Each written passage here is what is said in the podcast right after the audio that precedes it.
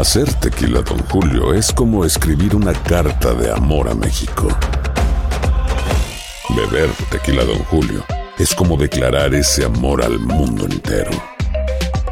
Don Julio es el tequila de lujo original, hecho con la misma pasión que recorre las raíces de nuestro país. Porque si no es por amor, ¿para qué?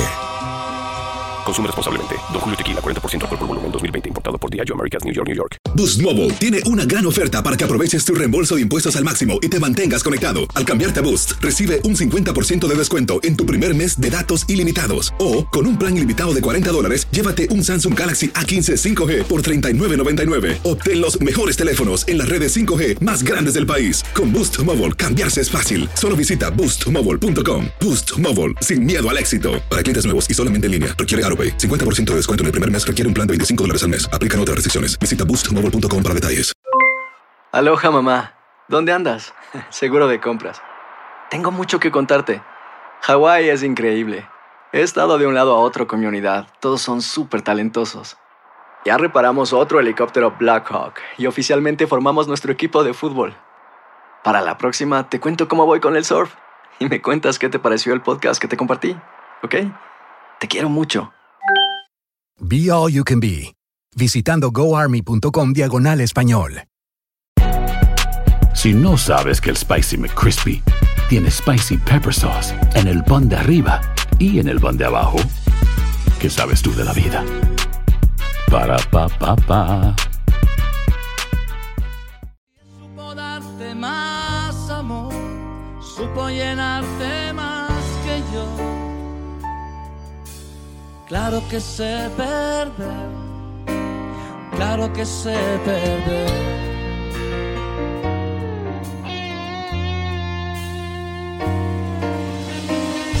No tienes por qué disimular, esas lágrimas están de más. Si tienes que irte, vete ya. Sin embargo, esperaba que te quedaras, pero el agua hay que dejarla correr. Mientras Buenos días, América. Solo en que Univisión no Deportes Radio. decir. Y si el viento ¿Qué tal amigos? Gracias por estar con nosotros nuevamente. Esa bella canción, Franco de Vita. Eh, con ella vamos a continuar. Yo creo que es paisano tuyo, ¿verdad, Andreina? Sí, sí, sí, y te la dedico, no te hagas loco. Mm, muchas Claro gracias. que sé perder, Ay, no Dios. será la primera vez. Vamos a Hoy ver. te vas tú, mañana me iré yo. Vamos a ver lo que sucede esta noche. Tú una Ay, cantante y ahí calladita. Mis queridos amigos, esta semana estuvimos hablando un rato acerca de la visita de Mike Pompeo a Corea del Norte. Y ahora tenemos con nosotros a alguien a quien ustedes ya conocen. Yo creo que Alberto Millán es una de las personas más expertas que yo he tenido el gusto de escuchar. Ustedes que están en el área triestatal de Nueva York, por décadas lo, lo han escuchado cada vez que hay un conflicto, eh, especialmente en el área del Medio Oriente. Eh, ¿Cómo estás, Alberto? Bienvenido Buenos Días, América. Muy bien, muchas gracias por ser tan amable y es un placer estar con ustedes de nuevo. Bueno, yo tú sabes que cada vez que sucede una cosa de estas, hermano, yo pienso en ti porque eh, eh, cuando tiene que ver con, con, armamentos de una nación y de la otra, y tú eres un experto eh, eh, en, esta, en esta rama, lo que tiene Kim Jong-un, y vamos a hablar específicamente de una segunda cumbre entre Kim Jong-un y Donald Trump, lo que tiene Kim Jong-un, los cohetes que tiene, que estaba probando, que- tenemos que nosotros en los Estados Unidos temer que este señor se despierte un día y apriete el botón que mande un misil atómico hacia los Estados Unidos? Bueno, ese es el peligro, pero yo creo que la crisis en el último año ha disminuido. Yo creo que la primera cumbre eh, pudo limar algunas de las asperezas que existían entre ambos países. Esos han sido pasos positivos. Ahora la segunda reunión, la tercera reunión que va a ocurrir, eh, Pompeo está tratando de crear las condiciones para poder sentarse y tener eh, ya un acuerdo hecho para terminar con las armas nucleares en, en Corea del Norte. El problema que está encontrando los Estados Unidos ahora es que la táctica tradicional de Corea del Norte es buscar concesiones antes de tomar un paso positivo. Hasta ahora han habido muchas palabras, muchas promesas, hubo una carta de entendimiento entre el presidente y Kim Jong-un, pero no se han tomado pasos concretos, a pesar que Corea del Norte está diciendo que ellos están desmantelando sus armas nucleares, sus cohetes, no han hecho pruebas, eh, pero tampoco han permitido inspecciones. Las inspecciones son cruciales porque entonces se puede ver, de acuerdo con la inteligencia, la información que nosotros tenemos, se puede verificar si esos pasos han sido concretos o simplemente son pasos cosméticos. Ahora lo que se está discutiendo, una de las cosas que quiere Corea del Norte es eh, oficialmente que se llegue a un acuerdo que la guerra con Corea se ha acabado. Eh, la guerra oficialmente nunca se ha terminado y eso sería una victoria política para Corea del Norte y quizás permitiera negociaciones que se pudieran extender para buscar las concesiones que tiene que hacer Corea del Norte, pero el peligro es que tradicionalmente Corea del Norte ha hecho esto en las últimas dos décadas, es decir, muchas promesas, muchas palabras, pero no se toman los pasos que permitan eh, verificar si en realidad ellos están desmantelando su infraestructura de armas nucleares. A mí el, el, el anuncio de que se estaba ya mm, prácticamente convocando una segunda cumbre, lo que más me llamó la atención es lo más pronto posible. ¿Esto es una señal de algo? Bueno, una señal de que Corea del Norte tuvo un- una victoria política enorme en la primera cumbre, re- en- entrevistarse con el presidente de los Estados Unidos, recibir ese reconocimiento. Eh, eso es una victoria psicológica y desde el punto de vista político, un reconocimiento internacional del régimen de Kim Jong-un. Eh, y creo que quieren concretar esa victoria. Lo que no quieren hacer es dar las concesiones para verificar lo que están haciendo para desmantelar su infraestructura nuclear. Y vuelvo a repetir, porque este ha sido el problema tradicional. Eh, La crítica que se le puede hacer a los Estados Unidos ahora es que se le está dando ciertas victorias psicológicas, diplomáticas a Corea del Norte, pero en realidad, aparte de que no están llevando a cabo ningún tipo de pruebas nuevas, no se han tomado los pasos eh, que en realidad pueden verificar si ha disminuido la amenaza. Es decir, en poco tiempo ellos pudieran comenzar de nuevo a, hacer pruebas con sus cohetes, eh, desarrollar eh, más armas nucleares y no hay nada en, en sitio que pueda garantizar. La mejor manera de hacer eso sería inspecciones eh, con inspectores que vengan de no solamente de los Estados Unidos, pero de los otros países de las Naciones Unidas y así se puede verificar la información que han ido obteniendo los servicios de inteligencia a través de los años. Pero ese es el problema que yo veo ahora, que no se está, no hay una, una un sistema para verificar. Así que se pueden tener muchas cumbres, pero si no se eh, termina con un acuerdo, no solamente cartas de intenciones como se firmaron previamente, pero un acuerdo que garantice un mecanismo que pueda verificar que en realidad ha disminuido ese peligro. Y muchas de las cosas que pide Corea del Norte son cosas que son peligrosas desde el punto de vista, por ejemplo, si ellos quieren buscar oficialmente un acuerdo con los Estados Unidos que la guerra con Corea se ha acabado, eh, pudieran pedir después que sa- salgan las tropas norteamericanas, que hay más de 28.500 tropas de los Estados Unidos que están destacadas en Corea del Sur. Y eso puede disminuir la seguridad de Corea del Sur. Así que todo esto ha sido cosmético hasta ahora, pero no se ha llegado a concretar un plan de verificación. Estamos conversando con Alberto Milián, él es juez, experto militar y panelista internacional, analista también internacional. Hay una pregunta de un amigo en nuestra página de Facebook de Buenos Días América que dice, eh, favor preguntarle al señor Milián, por favor, ¿qué pasaría si Kim Jong-un dice no voy a desarmarme hasta que Estados Unidos no se desarme también? ¿Qué pasaría? Bueno, en ese momento ya no, no hay más nada que hablar porque los Estados Unidos, por supuesto, no se va a desarmar. Eso es una cosa eh, que no es para negociar. El, punto de vista, desde el punto de vista de Corea del Norte, ellos quieren dos cosas. Ellos quieren, primero, la seguridad de que no van a ser blancos de un ataque de los Estados Unidos o de Corea del Sur. Y lo segundo que quieren ahora son concesiones económicas. La economía de Corea del Norte está en un desastre. Las sanciones fueron efectivas, fueron fructíferas en llevarlo a- hasta las rodillas. Y la presión que China y que eh, Rusia le ha puesto han sido muy útil en llevarlos al punto de que tienen, se ven obligados a negociar. Eh, pero muchos analistas piensan que eh, Corea del Norte nunca va a entregar las armas nucleares porque ven eh, eso como una manera de garantizar el escudo y la espada para mantener el régimen.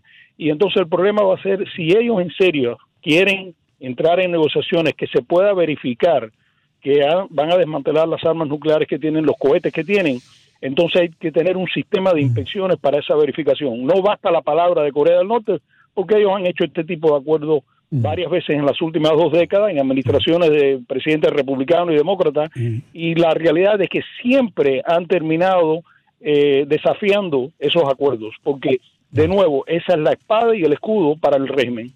Bueno, sabemos que Kim Jong-il, el padre de Kim Jong-un, utilizó esto, eh, Alberto, para, para chantajear a otros países en que le enviaran comida. Es decir, tengo armas nucleares, tengo armas nucleares y si no me dan dinero y comida, voy a apretar el botón. Pero este no ha sido el caso con Donald Trump.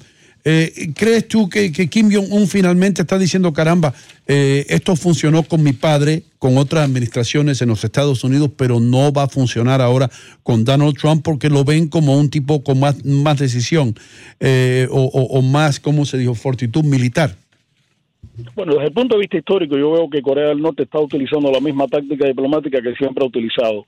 Ellos quieren concesiones, entréguennos, quítenos las sanciones económicas, eh, garanticen que este régimen no tiene nada que temer de Corea del Sur o de los Estados Unidos y va a mantener eh, de una forma clandestina las armas que tiene, porque es una palanca diplomática, siempre lo ha sido para ellos. No es que han amenazado con un ataque nuclear, pero sí siempre han utilizado eso como una palanca para para buscar beneficios de otros países, de Japón, de Corea del Sur, eh, e inclusive de los Estados Unidos bajo la presidencia de Bill Clinton. Yo creo que ellos están tanteando con esta administración, ah, mirando ah, una- de una perspectiva hasta cuándo pueden obtener beneficios, hasta qué lugar pueden llegar ellos para mejorar la situación económica, pero no le veo un cambio en las tácticas que ellos han utilizado. Creo que esta es la misma historia, lo que es otro presidente, otra administración. Pero, De, de otra manera, también yo me pongo a pensar y yo digo, caramba, Kim Jong-un debe mirar eh, al cruzar el paralelo 38 y decir, ¿y, qué tal si yo hago concesiones con, con los Estados Unidos? ¿Qué tal si llego a un acuerdo y me puedo convertir en una potencia económica, no militar, económica como es eh, eh, Corea del Sur? ¿Crees tú que existe esa posibilidad? Que Kim Jong-un puede ser el joven que diga, yo no quiero más el legado de mi padre y de mi abuelo, Kim Jong-song, yo quiero ahora integrarme a la comunidad que, que- progresa en el mundo. ¿Crees tú que puede ocurrir eso y que las dos Coreas se conviertan en dos fuerzas económicas en el mundo? Bueno, mira, en el- los últimos 30 años hemos visto el fracaso total, el reconocimiento del fracaso total del sistema comunista, pero lo que ha sucedido es el modelo chino. Es decir, se tolera capitalismo mientras que el Partido Comunista mantenga su dictadura supuestamente del proletariado.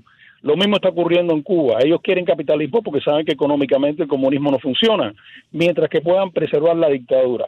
Es muy posible que Kim Jong-un está mirando a un modelo como el que tiene China por necesidad. Él tiene que tomar algunas reformas económicas y han, se han creado algunas conversaciones que no se comentan mucho en la prensa entre militares de Corea del Norte y Corea del Sur para limitar la actividad militar que existe en la zona no militarizada y disminuir el peligro de que se pueda desatar una guerra convencional.